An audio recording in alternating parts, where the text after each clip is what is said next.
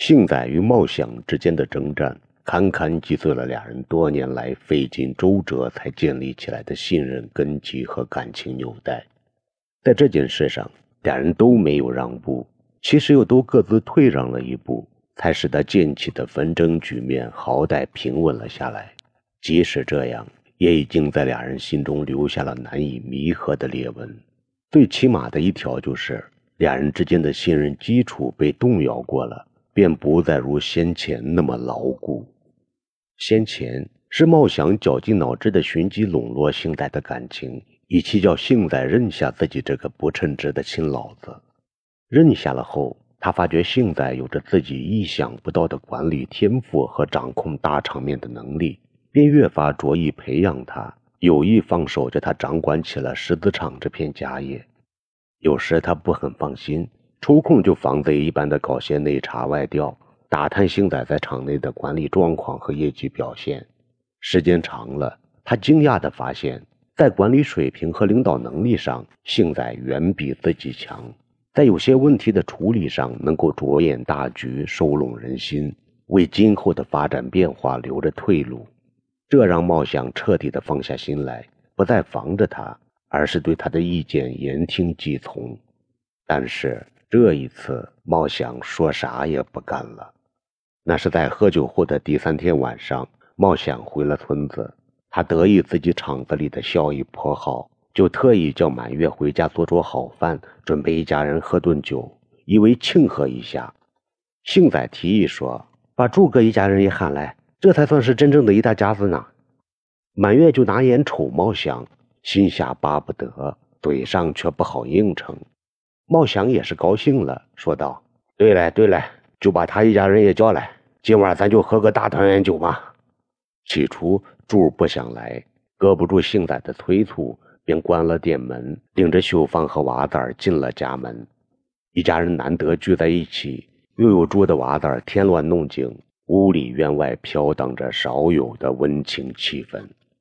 柱前天晚上喝吐了，昨天又找国庆打了个吊瓶。至今还蔫蔫的没个精神头，闻到酒味就反胃。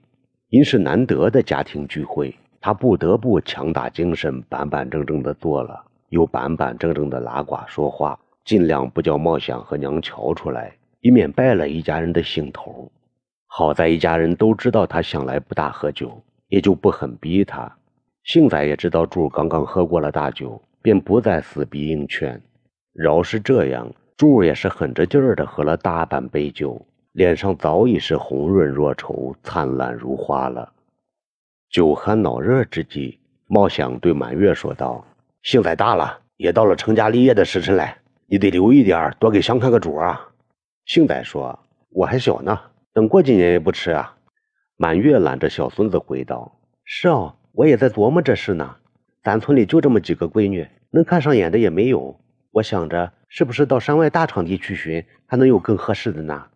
秀芳笑道：“不行的话，我这些日子就回趟娘家，托亲戚打探打探，兴许能找个大户人家的闺女呢。”一家人都笑说：“就这么办来，幸仔也不用着急，心急吃不到热豆腐。”屋内的气氛愈加温和亲热，俨然一个和睦大家庭的样子。幸仔见此情景，自以为火候已到。他推脱道：“我的事不用你们操心，我心里有数。想找啥样的人家得我说了算，不能搞包办婚姻呀。”茂祥连连点头道：“那是那是，咱家是个民主家庭，当然不能搞包办婚姻那一套了。我也最反对包办婚姻了。”幸仔接话道：“爹，我的事先放放，还有件大事要跟你商议呢，不知你是啥意见？”茂祥回道：“有啥大事你自己做主，拿个主意就是，还用跟我商议啥？”厂子里的一应大小事体都交给你办来，不用事事都商议。幸仔就很激动，说：“这么说，我想办啥事都成吗？”茂祥痛快的应道：“那是办就是了，还顾虑啥呀？”幸仔没想到事情办得这么顺利，简直是不费吹灰之力嘛。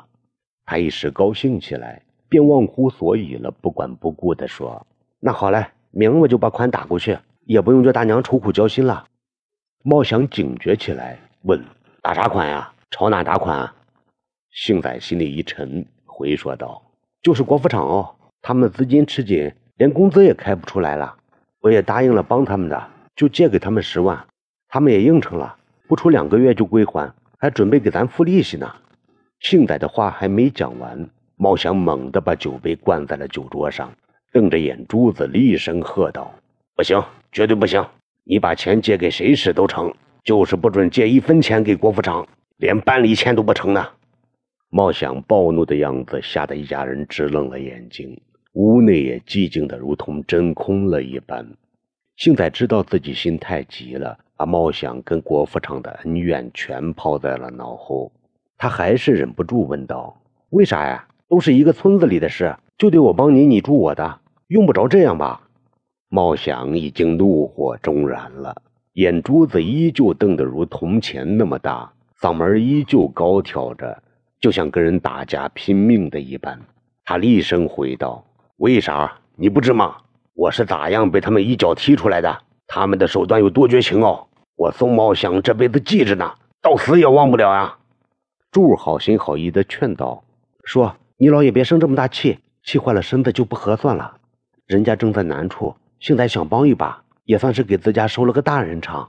一旦咱日后有了啥难处，也有人助有人帮呀。”茂想轻飘的瞥了他一眼，说道：“这是厂子里的公事，不是家里的私事，由不得你插嘴呢。”柱就被堵得一句话也说不出来，脸上更红了。连脖颈上也泛出了青紫的色块，他不再吱声，只是闷坐着喝茶水。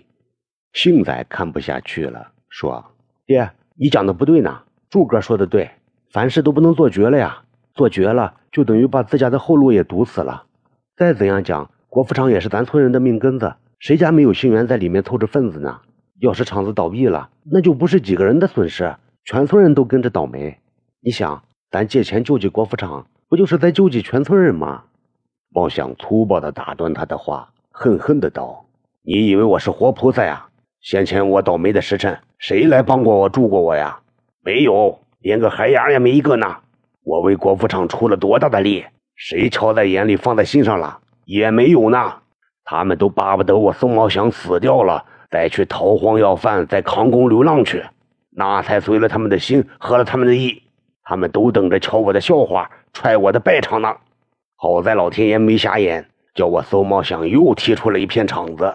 他们又开始眼红了，见天哈巴狗似的跟在我腚后，也知道称兄道弟了，也晓得喊叔叫爷了。星仔，你想想，咱村里还有几个是好人哦？全他娘的是白眼狼啊！我拿钱买骨头喂了狗，狗还知道摇着尾巴给我看家护院呢。帮了他们。再叫他们合起伙来整治我吗？门也没一点呢。幸仔不让道：“你也太把人看低了，百家百姓摆脾气，所以有些人是这样，可还是好人多嘛。像酸杏爷，像……”杏仔还要说下去，茂祥一扬手，把饭桌上的酒杯狠狠地摔到地上，玻璃酒杯清脆的响声就如一声霹雳，把一家人震得一愣怔。柱的娃仔被眼前的阵势吓得哇哇大哭起来。茂祥吼道：“杏仔，我跟你讲，你可听好了，这钱借给谁都成，就算埋进土里当肥料，扔进水里打水漂，我也由着你。就是不能借给郭富厂，一分钱也不行。你要是敢把厂子里的钱拿出去买好，我可不依你。”幸仔被茂祥激火了，尚显稚嫩的脸上绯红一片，一直红到了耳根子上。他气道：“爹，你也太靓仔，太自私了。”光顾着自己，眼里就从没放进过别人，还能成啥大事？茂祥也被星仔的话彻底激怒了，他声嘶力竭的吼道：“星仔，你个小兔崽子，刚叫你管了几天的事，翅膀就硬了，就想飞了呀？敢教训起老子了，还真出息了你呢！我的话你也敢不听，还敢跟我范将顶嘴，是想找抽吧？”星仔的眼珠子也红了，青筋暴跳。扬着脖子如斗恼了的小公鸡，他也叫道：“想抽我吗？那你就打嘛！我就坐这儿不动，让你打好了。自小到大，我还没尝过爹妈的滋味呢，现今总算尝过了。你再打嘛，叫我尝尝挨打的滋味是啥样啊！”茂祥早就举起了粗壮的巴掌，巴掌还没落下去，听到幸仔后面的话，顿时停在了半空里。猛然，他又把巴掌狠狠地落下，重重地拍到了自己大腿上，发出沉闷又有力的声响。他哆嗦着骂道：“星仔，你给我滚，滚得远远的，别再叫我看见你！”星仔站起来就朝门外走，随口说道：“滚就滚，谁还情愿见到你呀？”满月撂下怀里正大哭的孙子，急忙随出去，想拉住正在气头上的星仔。前脚刚踏进院子，还没撵上星仔呢，身后便立时传来一阵稀里哗啦的声响，是气疯了的茂祥伸手把屋地上的饭桌掀翻了，地面上到处迸溅着油腻的菜汤和盘碗的碎片。满月吓住了，收住了脚，不知如何是好。柱儿见此情景，也不敢多嘴，更不敢多待，连忙带着秀芳和娃子无趣地离开了老家，把茂祥和满月俩人留在了沉闷的让人喘不过气来的屋院里。此事并未就此不了了之。当天夜里，茂想和满月足足吵了半宿，引得周边的邻居也没有睡好觉。虽然村人并不知晓两口子到底为了何事而争吵。但都明白，肯定是件很大的事体。要不的话，从未出过高声、起过高腔说话的两口子，在夜静更深的时辰，绝不会这么不管不顾、争吵个不休的。有人想起身劝劝他，犹豫再三，还是翻身躺了下来。不是他们不真心，而是怕出了眉头。现今儿的猫想，毕竟不是当初的猫想了。